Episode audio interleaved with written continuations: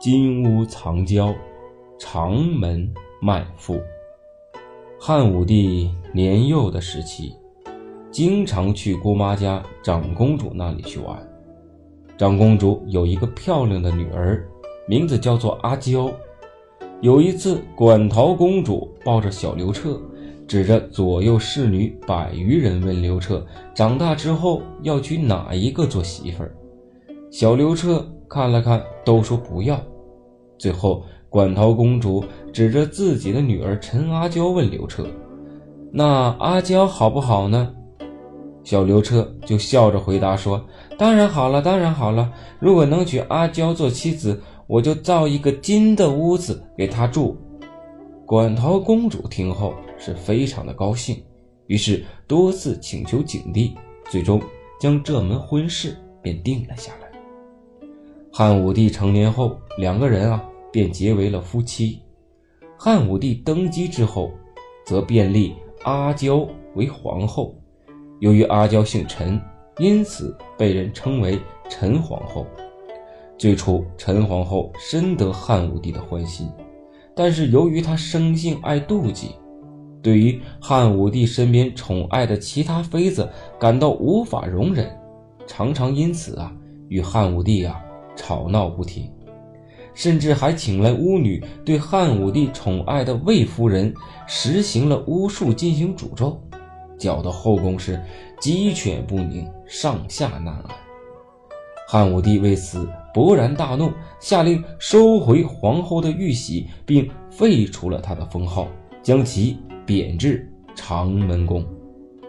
陈皇后如今所居住在长门宫是一处冷宫，根本无法与皇后居住的宫殿相提并论。他只有啊，终日里以泪洗面，整日里非常的忧愁，非常的忧伤，心中啊也是。追悔莫及。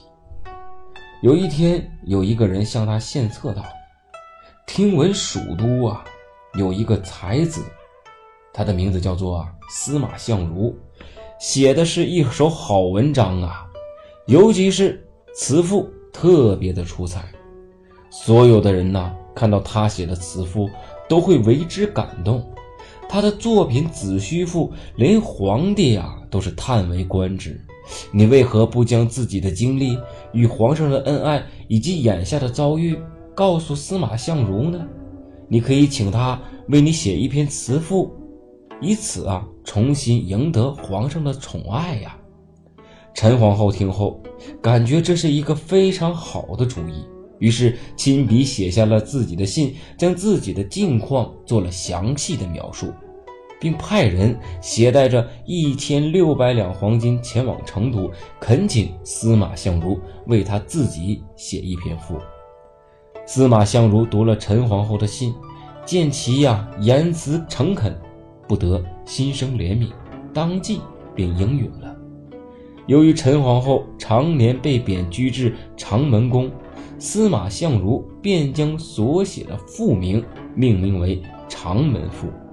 在他的腹中，以酣畅淋漓的笔墨，以一位失宠的后妃的口气，将陈皇后如何怀念与皇帝当年的恩爱，以及独居冷宫的百般寂寥，还有就是凄凉的心境等等等等，描写的是栩栩如生。